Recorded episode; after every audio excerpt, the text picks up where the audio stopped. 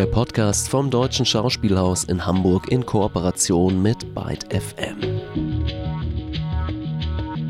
Heute zu Gast die Schauspielerin Julia Wieninger. Das Gespräch führt Götz Bühler. Julia Wieninger, herzlich willkommen. Hallo. Du bist am Schauspielhaus nächstes Jahr zehn Jahre. Oh ja, das stimmt. Ja, jetzt, wo du sagst, am Schauspielhaus, ja, stimmt. Aber eigentlich aus München oder zumindest in München geboren In oder München etwa geboren. in Teisendorf. Nein, Teisendorf? Wie kommst du auf Teisendorf? Da gibt es eine Brauerei, die heißt Wieninger Nein, Bräu und ich dachte vielleicht. Nein, absolut. Mein Vater ist auch ein großer Fan dieser, dieses Biers, Wieninger, Wieninger Bier, Teisendorf. Stimmt, aber mit denen habe ich leider nichts zu tun. leider. Ich glaube, die haben viel Geld.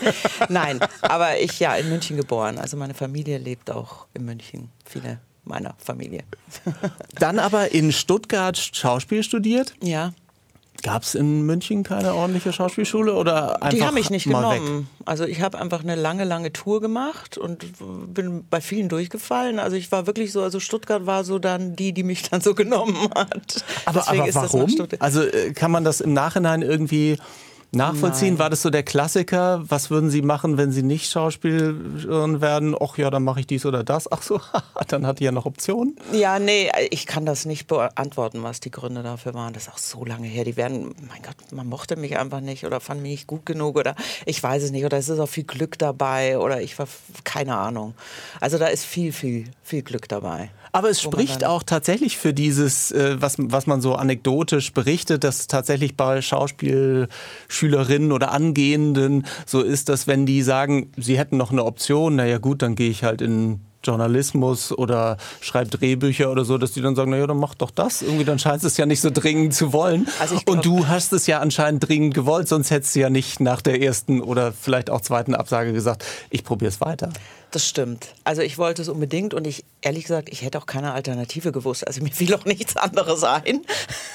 Deswegen habe ich das, nee, ich wollte es auch wirklich unbedingt. Und woher kam das? Ich meine, schon so als, äh, als kleines Mädchen den Eltern alles vorgespielt und im Krippenspiel oder so? Das ja, aber nicht vorge... Es kam eigentlich daher, dass ich...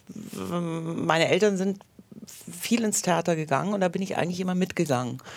Also nicht immer, aber wenn, die hatten auch zum Beispiel ein Abo, ganz klassisch. Mein Vater hat immer noch ein Abo im Residenztheater in München. Aber ich glaube, langsam wird das kündigen, weil er nicht mehr klarkommt mit dem, was er da sieht. Aber da bin ich dann oft so eingesprungen oder mitgegangen und habe da halt äh, tolle Sachen gesehen. Also da war der, das, da waren tolle Leute an den Kammerspielen und am Residenztheater. Und das, also bei mir ist der Funken wirklich übers Theater übergesprungen, durchs Gucken. Und dann wollte ich das unbedingt machen, auch weil ich dachte, ich kann nichts anderes. Oder da kann man, ich weiß noch genau, dass ich dachte, da kann man nicht so genau feststellen, ob man es kann oder nicht.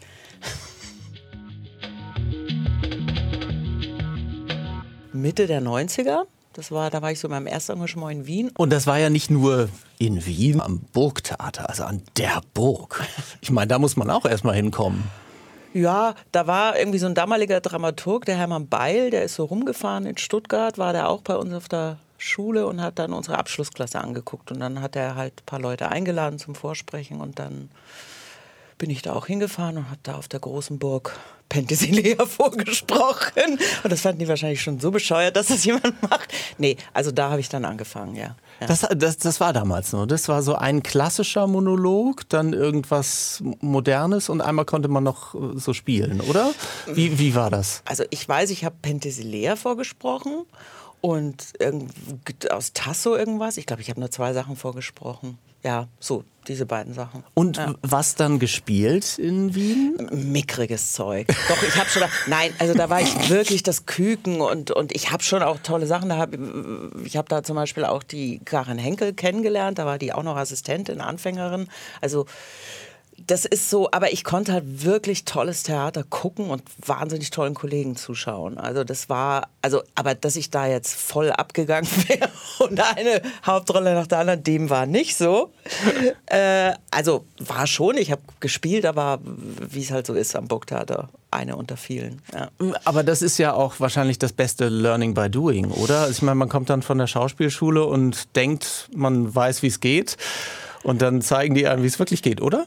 Ja, nee, bei mir war es nicht so, weil ich war wirklich schon sehr vom Theater geprägt und ich war auch von aus München aus schon oft in Wien und habe mir am Burgtheater was angeguckt. Also ich war schon sehr ehrfürchtig und für mich war das eher so eine Zeit, das erste Mal weg Geld verdienen. Also eigentlich war das Leben, Beziehungen, alles wirklich viel wichtiger als Beruf war auch. So klar, da war man auch, aber man hat Geld verdient, man hat, äh, war in einer fremden Stadt, man hat, war plötzlich so unglaublich eigenständig und damals mit diesen Schillingen hat man ja auch noch das Gefühl gehabt, man hat so viel verdient, weil so viele Schillinge auf dem Konto waren. Und das war irgendwie, also das war mehr so eine voll ins Leben reingeh Phase für mich so. Ich war tatsächlich vor einer Woche im Schauspielhaus und habe den Kirschgarten gesehen und äh, musste eben so ein bisschen schmunzeln, als es da, darum ging, dass der Vater möglicherweise sein Abo am Residenztheater kündigt, weil er damit nicht, nicht mehr klarkam. Ich bin gut damit klargekommen. Ich fand, ich war komplett verstört. Ich bin mit der Bahn nach Hause gefahren und saß dann nur noch und äh, wusste nicht mehr, ob ich lachen oder heulen soll. Ich fand es großartig, fand es ganz toll ähm, und fand es total lustig, dass am Ende des Stückes so ein paar zögerliche Buhrufe kamen. Also es saßen so ein paar ältere Herrschaften im Publikum, also nicht die Älteren hinter mir, die haben über ihre Enkelkinder gesprochen und die fanden es großartig. ähm, aber äh, so, uh, so zögerlich, wo man dachte, Mensch, oh, kommt, also wenn schon, denn schon irgendwie. Äh, was ist das für ein Gefühl, wenn man da steht und wenn man gerade irgendwie so viel gegeben hat und auch so ein, das ist ja auch ein herausforderndes Stück. Ähm, und dann steht man da und dann ist da einer und der ist, das ist so ein bisschen so wie so eine Hate-Mail oder so ein Posting auf Facebook, der dann irgendwie ein bisschen so irgendwas rauslässt, oder? Nee, finde ich nicht. Also mich stört das überhaupt nicht, weil ich habe auch, ich mit den Vorstellungen, die ich gespielt habe hier im Haus Schauspielers, habe das noch nicht erlebt, dass in der, du warst in der Repertoirevorstellung, also nicht in der Premiere, sondern genau, genau dass da geboot wurde. Das habe ich noch nie erlebt. Und das finde ich dann schon, dass sich da einer so das Herz fasst also nicht ganz das Herz, nur so ein leichtes Buch von sich gibt. Ich respektiere das total und ich finde das eher sehr ähm, also ich finde das eigentlich toll, dass man solche direkten Reaktionen, weil man ja irgendwie wahnsinnig wenig Kontakt mehr zum Publikum hat und dann ist es halt nur der Applaus und dann finde ich das völlig berechtigt und äh, auch gut dass ich das höre. Mich, mich haut das nicht. Also ich finde es eher toll. Ich hatte auch nicht den Eindruck. Also ja. es ist jetzt nicht so, dass da irgendjemand stand und dachte, um Gottes Willen, jetzt, jetzt schmeiße ich hin. man jetzt weiß ja auch, was man da macht. Ne? Also ja. man weiß ja schon, dass man, ich glaube ich, Leute, die da kommen und den Kirschgarten sehen wollen, weiß man ja, die werden enttäuscht werden. Die werden nicht so unbedingt. Wie, wie viel äh, Tschechow ist denn da noch drin in diesem Kirschgarten? Ich weiß nicht. Ich würde sagen, weiß nicht, was schätze ich, 15 Prozent? So viel dann doch. 15. 15. ja, ich, ich hätte eher so fünf gedacht. Aber ähm, kann auch sein. Wie, ich finde ja diese Art und Weise, ähm, wir haben ja nun viel mitgemacht in den letzten 30, 40 Jahren Theater.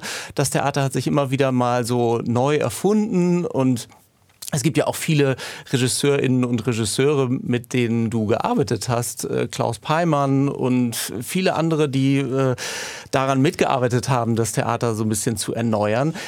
Ich hatte das Gefühl, jetzt ist es so an einem Punkt, wo es tatsächlich auch den Zeitgeist erwischt, oder?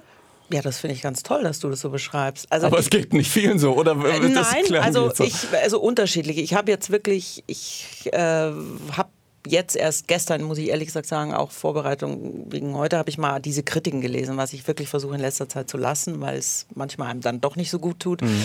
Und ähm, in meinem Bekanntenkreis, also Leute, mit denen ich rede, äh, es geht, den, geht, den meisten geht es eigentlich so wie dir dass sie das eben genauso sagen. Das ist das richtige Stück zur richtigen Zeit und auch wie es gemacht ist. Und das freut mich dann total. Und was du beschreibst, finde ich einfach, also erzähl mehr.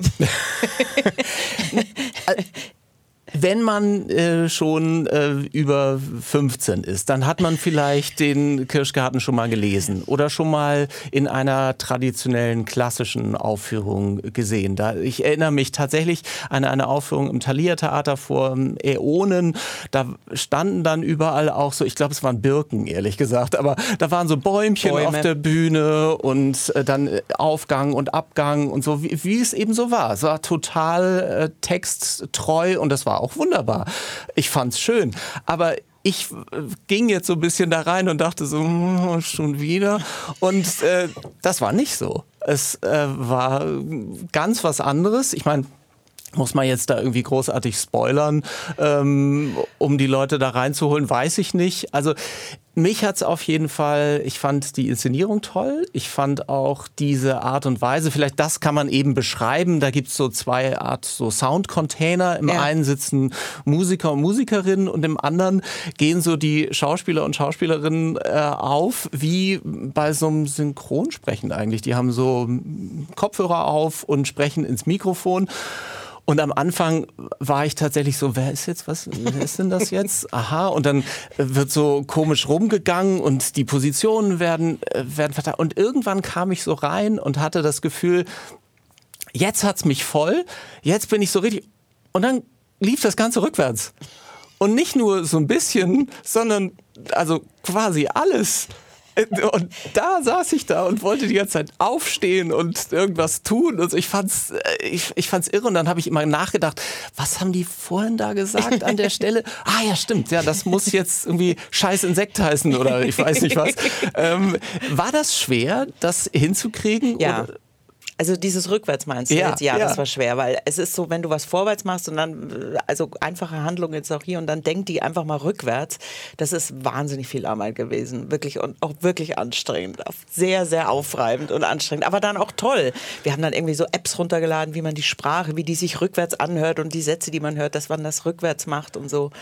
Also es ist ein radikaler Zugriff und es ist ganz klar der Gedanke, nicht der Mensch ist im Mittelpunkt, die Natur ist im Mittelpunkt. Und die Menschen sind wie kleine Ameisen, die rumwuseln und dem zuarbeiten würde ich mal sagen. Das ist der Gedanke des Abends. Die Natur spielt eine große Rolle. Auch äh, ich erwähnte es, da gibt es so ein quasi auf der Bühne ein, so eine Art Synchronstudio, wo auch die SchauspielerInnen am Anfang die Geräusche machen und auch die Vogelgeräusche der Tiere, die man oben auf großer Leinwand sieht.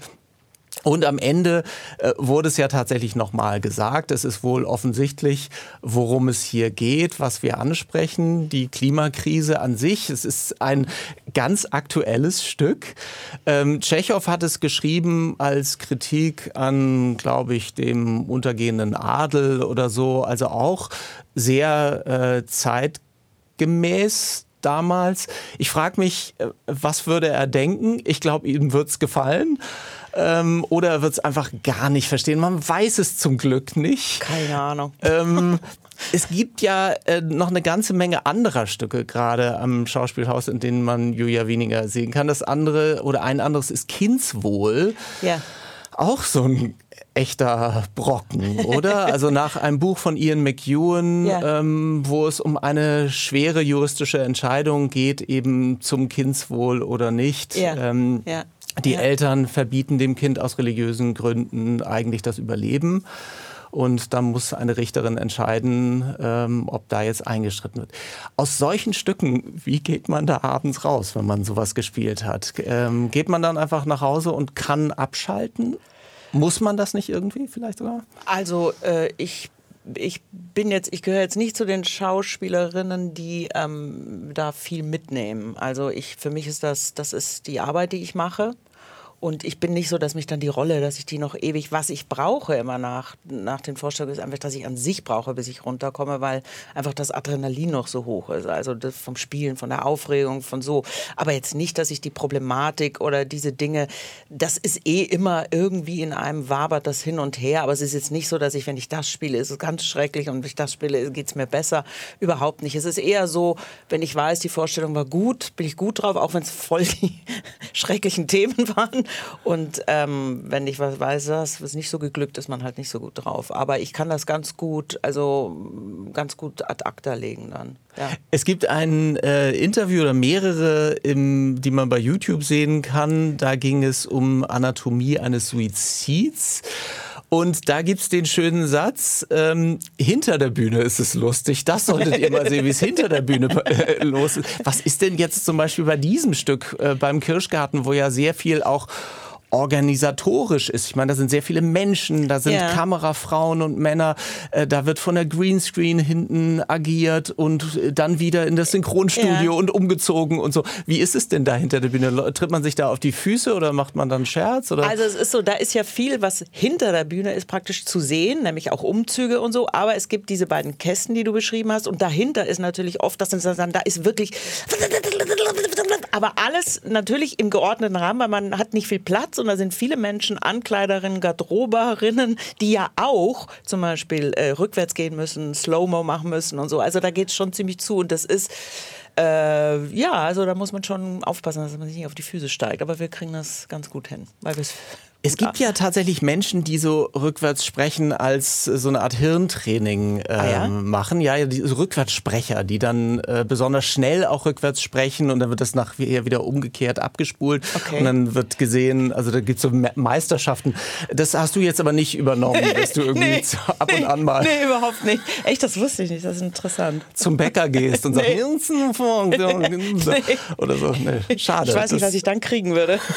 ja, das, ich könnte es mir schon vorstellen, aber wahrscheinlich will man es nicht Nee. wissen.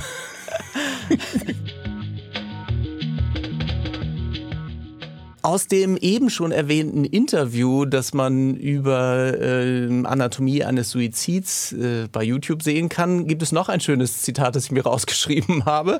Überforderung ist gut, daraus kann man wachsen oder wa kann man was machen. Das fand ich sehr schön. Ähm, das trifft auch offensichtlich auf die Schauspielphilosophie von dir zu, oder? Also es ist, das ist eine Erfahrung, die ich jetzt gemacht habe und die habe ich eben ganz viel gemacht in den Arbeiten mit Katie Mitchell, die jetzt auch den Kirschgarten inszeniert hat, dass immer jetzt was passiert, wo ich denke, geht nicht, geht nicht. Unmöglich. Wie, wie in der Zeit, wie. Und dann, also es ist immer die Überforderung, wenn es so eine gewisse Grenze überschreitet, dass man wirklich aufgibt. Das ist nie passiert. Das ist, glaube ich, auch gut. Es war manchmal so dran, aber, und das finde ich wirklich toll, weil dadurch äh, muss, ich, muss ich Dinge machen, die ich selber aus meiner Faulheit heraus nie machen würde. Und, äh, und das ist dann immer ganz toll. Das ist was, was einem unglaublich, also was mir sehr zuwächst, dann auch privat, einfach menschlich finde ich das. Man ist was, auf was man auch stolz ist. Kann man dann. Ist das so ein bisschen kokett jetzt zu sagen aus meiner Faulheit? Weil ich meine, also wenn man wie viele Stücke gerade im Moment parallel spielt, äh, wie kann man denn dann faul sein? Zwischendurch mal so ein bisschen. Also früher hat man gesagt, sich entspannen. Nein, also mir hilft ganz ehrlich diese Struktur da. Ich mit Faulheit meine ich ich alleine jetzt. Wenn ich jetzt, ich würde mich jetzt glaube ich nicht mit irgendwas beschäftigen oder von Ah, mir okay. aus. Und anhand von Stücken, die ich arbeite oder die ich so bald arbeiten werde müssen, fange ich an dann zu lesen darüber, darüber, darüber. Und also ich mir hilft. Deswegen ist dieser Beruf nach wie vor ein unglaublicher Luxus, weil er mir halt Möglichkeiten gibt, mich mit Dingen auseinanderzusetzen, was ich so selber einfach nie machen würde und was ich dann aber ganz toll finde. Es ist wie so diesen inneren Schweinehund überwinden. Anatomie eines Suizids äh, haben wir gerade erwähnt. Ähm, es gibt ein Stück, das aus dem Leben heißt. Da ist, das sind, da geht es um Sterbehilfe und um Sterbewillige. Ähm, auch das etwas, womit man sich sonst eigentlich nicht so gerne beschäftigt, oder? Ja, weil man es so ein bisschen weg, wegschiebt. Also ich habe das bei mir schon. Das war zum Beispiel ein Abend, der war schon heftig, glaube ich, für viele, die da auch mitgemacht haben, weil es halt auch äh, sogenannte authentische Geschichten sind oder authentische Leben, die wir da darstellen. Und also ich bin jetzt natürlich auch nicht mehr 20 und habe das auch immer sehr alles verdrängt, aber auf, schon aufgrund dieses Abends ähm, denke ich da jetzt auch schon anders drüber nach und dass man, dass ich drüber nachdenken will und wie und so. Und das finde ich schon, ähm, also das war teilweise harter Tobak. Aber auch wieder ein wichtiges Thema, muss man ehrlich Ja. sagen. Und ein Thema, das in unsere Zeit gehört. Ähm, wie politisch muss oder kann denn Theater sein? So als Musikfan sagt man immer so, ah, das, das ist ein unglaublich politischer Track und wahnsinnig politisches Album und diese Band ist so politisch. Und ähm, dann äh, hat man es mit Politikern zu tun und die sagen so, pff, nö, also ehrlich gesagt, das hat jetzt, das ist ein schönes Stück, aber passiert jetzt nichts. Und trotzdem ähm, bin ich der Überzeugung, dass Kunst schon etwas anstoßen kann und viel bewirken kann. Ähm, und am Theater werden diese Dinge äh, ja live auf der Bühne verhandelt, auch nicht mit, äh, mit der Distanz, dass da jetzt noch groß viel Musik drunter ist und so. Ähm, das ist schon, äh, wirkt, sorgt das auch manchmal für Diskussionen im Ensemble oder im Haus, dass man sagt so, nee, also das spiele ich jetzt nicht oder Äh, Wie, da will ich jetzt nicht. Zum, zum Beispiel was? Also Naja gut, also zum Thema Sterbehilfe könnte ich mir vorstellen, dass alle sagen, ja, das muss mal aufs Tapet gebracht werden. Äh, Das war eigentlich eher so eine äh, Frage, wo ich hören wollte, nee, gibt's nicht. ähm, wir sind uns eigentlich meistens einig, oder? Ja, das ist ja, würde ich jetzt mal sagen, auch oft ein bisschen die Problematik dran, dass wir uns ja im Theater immer so einig sind. Oder man denkt, man ist sich so vermeintlich einig. Aber ich glaube, da täuscht man sich oft. Also ich glaube, man ist mit viel mehr, bei einem selber ja auch, Ressentiments und Widerständen äh, begegnet man auch bei den Zuschauern, als man so vermeintlich denkt. Aber das ist etwas, ich, ich kann, weiß das jetzt gar nicht, politisches Theater. Ich weiß nicht, manchmal finde ich ja auch private Geschichten politisch. Also es ist zumindest etwas, was äh, für also äh, an diesem Theater viel versucht wird oder gemacht wird. Also es ist schon was Wichtiges, es ist etwas, was Thema ist dass man diese Dinge behandelt, also gesellschaftliche Themen, was in Kindeswohl ist, was bei aus dem Leben ist oder was jetzt ja auch mit dem Kirschgarten so ist. Was doch eigentlich die Rolle des Theaters ist, Finde ich oder auch. nicht? Also, absolut, ähm, absolut. Und wenn nicht das Theater die Plattform dafür ist, dann wo sonst? Also das ist ja auch Und wie könnte man sonst auch in Konkurrenz treten mit äh, vielem anderen, äh, mit dem sich Leute einfach so berieseln lassen können?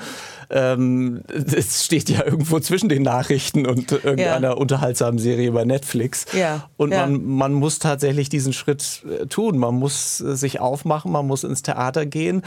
Und das finde ich am Schauspielhaus sehr schön. Man kommt rein und ist sofort in einer anderen Welt ähm, auch was das Publikum angeht. Also man, man kommt durch, den, durch diesen Hauptbahnhof und äh, muss sich da so ein bisschen durcharbeiten und auf einmal ist man da so und denkt, ach, guck mal hier, alles äh, like-minded souls.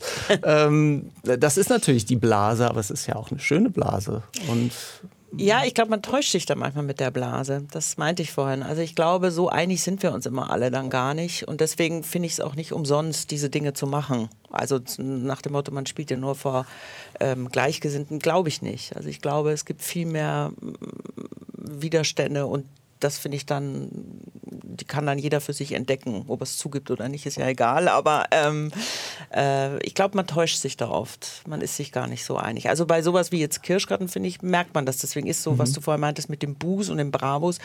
Ich finde das toll. Ich finde das richtig toll. Da ist mal was, voll was los im Publikum. Es gibt ein äh, Stück, für das du einen Preis bekommen hast, äh, des, den ich vorher noch nicht kannte, den äh, Gordana Kosanovic-Preis. Äh, und das war für Elfriede Jelineks Lärm, äh, Lärmblindes Sehen. Äh, Blinde Blind, Sehen, ja. Blinde Sehen. Und das Pandemiestück von äh, Jelinek, das es äh, ja in mehreren Häusern gab. Ähm, das wurde nicht nur am Schauspielhaus gespielt, Ja, sondern, stimmt. glaube ich, auch in Wien an Ja, der Burg ja, und ja, äh, ja, möglicherweise Ja. sogar noch in St irgendwo noch. Ja, Ähm, äh, Hat man sich dann irgendwann mal äh, die Mühe gemacht oder, oder gab es dann so einen Reiz zu sehen, oh, ich will mal sehen, wie die das da machen? Oder guckt man sich überhaupt, wie guckt man sich Kolleginnen an? Naja, ich versuche schon, äh, also ehrlich gesagt in Hamburg wenig. Also ich versuche, ich habe genug damit zu tun, dass ich die Stücke an unserem Haus sehe. Und es ist auch ehrlich gesagt so, wenn man da mal nicht arbeitet oder nicht probt, ist man auch gerne mal weg vom Theater und macht mal was anderes. Zum Beispiel? Ins Kino gehen, zum Beispiel. Einen guten Kinofilm in letzter Zeit gesehen? Naja, Triangle. ähm, ähm, und äh, ähm, ich versuche dann, weil ich bin, komme ja aus München, jetzt auch über Weihnachten, ich versuche dann ein bisschen in anderen Städten, aber es ist wirklich schwer. Also es ist wirklich, wenn man Zeit hat, dann versuche ich woanders mir was anzugucken, ja. Aber Und umgekehrt, wenn man, wenn man vielleicht von der Bühne sieht oder weiß, der oder die ist im Publikum, ähm, geht man dann anders rauf? Ich Gibt ja, es überhaupt noch Lampenfieber? Ja, ich habe total Lampenfieber. Aber das hat weniger damit zu tun. Ich erstmal sehe ich gar nicht so weit, weil ich spiele immer ohne Linsen. Also ich sehe schlecht auf der Bühne, schon gar nicht, wer im Publikum sitzt. Das ist mein Schutz Sehr ein bisschen. praktisch Ja, das ist total gut, kann ich nur empfehlen. Also ich bin nicht total blind, weil sonst wäre das irgendwie schwierig. Aber das ist ja gut. Also es ist eine gute Methode, die mir angeschaut. Ich sehe also gar nicht, wenn immer Leute sagen, oh, habt ihr den gesehen in der ersten Reihe, der schläft? Und der hat gesagt, habe ich nicht gesehen. Habe ich nicht gesehen. Aber Kollegen erkenne ich schon auf der Bühne. Also ähm, äh, ich bin immer wahnsinnig nervös. Ich bin immer, auch wenn ich einen Vorstellungstag habe, also ich weiß, da muss man Dinge erledigen und macht man auch, aber das ist bei mir immer so ein bisschen, das ist alles immer so ein bisschen unter einer gewissen Anspannung. Wenn es nicht so wäre, wäre es doch auch furchtbar, oder? Also gibt es, gibt es das überhaupt? Ich meine. Also ich kenne es nicht, deswegen weiß ich es nicht, aber vielleicht. Es gibt einen Wikipedia-Eintrag über dich. Äh, jetzt guckst du erstaunt. Das kann man nicht sehen, deswegen muss ich das kurz sagen. ähm, da steht der lustige Satz oder so lustiger, arbeitet mit erstaunlich vielen Regisseurinnen. Steht da? Ja, und dann dachte ich so, okay. ist das wirklich noch erstaunlich heutzutage, dass es, dass es RegisseurInnen gibt? Aber ähm, tatsächlich haben wir gerade Katie Mitchell erwähnt, die äh, den Kirschgarten ähm, macht, gemacht hat. Und äh, das Schauspielhaus hat auch eine Award-winning Intendantin in Karin Bayer, die ja auch unfassbare Arbeiten macht. Ähm, ich frage jetzt nicht, ob es anders ist, mit einer Frau oder mit einem Mann zu arbeiten, aber ich könnte mir schon vorstellen, dass es anders ist, mit Karin Bayer zu arbeiten, als mit Klaus Peimann zusammen, oder? Gott, an den Klaus Peimann erinnere ich mich kaum noch. doch, doch. Vielleicht also, ist das auch da ein war Zeichen. ich so jung. Oh Gott, da war ich Anfängerin. Da habe ich mit dem, haben wir per Günd gemacht. Da war ich wirklich totale Anfängerin und ähm, das war okay, aber da war ich in einer völlig anderen, ähm, da war das, da fand ich alles toll am Theater und wollte es einfach gut machen und war irgendwie so völlig geflasht von dem Ganzen. Also ich wüsste jetzt gar nicht mehr, wie ich das jetzt empfinden würde mit einer gewissen Reife. Wenn du jetzt, wenn du jetzt jüngeren Kolleginnen äh, gegenüber ja. trittst und diese, diese Begeisterung und das wiedererkennst, was macht das mit dir? Willst du, willst du die, äh, nimmst du die beiseite und sagst, äh, ähm, mach mal halblang oder wird schon wieder oder es ist nicht alles Gold, was glänzt oder, oder gehst du hin und sagst, komm, lass mal ein paar Abende verbringen, ich werd, möchte was von diesem Goldstaub abhaben. Also Begeisterung fürs Theater jetzt meinst du, oder Ja, was? oder wie du gerade gesagt hast, diese, es, es gehört ja vielleicht auch ein bisschen Naivität dazu und so dieses Anfänger, diese anfängliche Begeisterung, um bestimmte Sachen gut zu machen. du musst dich doch auch immer wieder neu motivieren als Schauspielerin, oder? Nein. Nein, muss ich nicht. Also es ist immer wieder, man fängt jedes Stück bei Null an. Also man hat bei jeder Arbeit das Gefühl, es fängt von Null an. Es ist völlig egal, ob man was man schon gemacht hat oder wie. Es ist wirklich immer wieder wie so ein weißes Blatt. Aber ich glaube, man macht natürlich auch irre Stadien durch als Schauspielerin oder als Schauspieler. Das ist so als junger Mensch wirklich, da war für mich, ich wurde in, ins Leben so reingeworfen und das war ganz toll. Und da war halt das mit der Arbeit und mit den Proben war auch noch dabei. Aber wichtiger war, welche Männer man ich da kennengelernt habe, was da alles war. Also dieser, dieser ganze private Kram, war, weiß ich noch, ist viel mehr in meiner Erinnerung als jetzt die Proben mit Klaus Beimann oder mit sonst jemandem dort. Ähm, was ich ganz toll finde, das wäre jetzt ganz anders. Ich habe jetzt ein ganz anderes Bewusstsein, als ich damals hatte. Das damals war ich einfach es war alles neu, alles toll und, und aber die Begeisterung, muss ich ehrlich sagen, die habe ich schon noch. Die habe ich schon noch auf vielleicht für andere Dinge, ja. Jetzt müsste ich eigentlich fragen, welche interessanten Männer du kennengelernt hast äh, damals. Also, Leben nicht mehr alle. Nein. nein, nein, Quatsch. Sehr schön.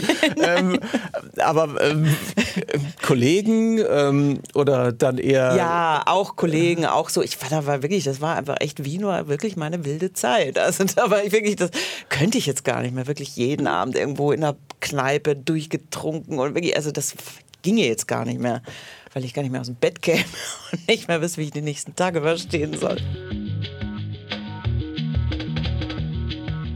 Ich stelle mir das sehr komplex vor, wenn man verschiedene Sachen auch parallel spielt und dann auf einmal hat man diesen Kirschgarten, diesen intensiven, äh, teilweise Slow-Mo-Rückwärts-Kirschgarten. Ähm, Gibt es da was was man anders macht als sonst? Ja, also bei dieser Arbeit ist es so, dass es gibt immer ähm, von sechs bis sieben oder so, wenn um acht die Vorstellung ist, gibt es die sogenannte Quiet Time auf der Bühne wo jeder von uns, jeder Beteiligte, also Kameramann, äh, Lichtfrau, jeder äh, sogenannt seine We also die, die Choreografie durchtanzen kann weil das ist praktisch so diese, diese, also dass der Körper erinnert sich dann und äh, weil das ist im Endeffekt ist es eine Choreografie, was wir da miteinander tun und das ist eine total super Vorbereitung dafür und das mache ich immer, machen meine Kollegen immer und dann geht's los. Also das ist sehr unterschiedlich von Vorstellung zu Vorstellung, wie ich mich vorbereite. In dem Fall ist es so. Wahrscheinlich gibt es auch andere, wo man einfach äh, zehn Minuten vorher da ist und kurz in die Maske geht und sich umzieht. Nee, nee ich auch nicht, nicht so. Hast du Rituale? Ja. Hast sind auch sehr unterschiedlich. Auch zum Beispiel, was für Musik ich dann immer höre, welche Vorstellung ich spiele. Also ganz meistens kommt auch immer dann, wie textlastig ist jetzt ein Stück. Also da meine ich natürlich äh, den Text äh, und dann, ich bin immer gerne früh da, einfach so. Ich will mich, muss mich da so ein bisschen reingerufen, schnuppern. Ja. Vielen Dank, dass du heute dich hier reingegroovt hast. Sehr gerne. Und dass du da Danke, warst, Julia da Wieninger, ganz toll. Ähm, und äh, auf bald im Schauspielhaus, würde ja, ich sagen. Super, danke. Das war der Podcast vom Deutschen Schauspielhaus in Hamburg. Zu Gast bei Moderator Götz Bühler war die Schauspielerin Julia Wieninger. Dieser Podcast entsteht in Kooperation mit dem Radiosender Byte FM.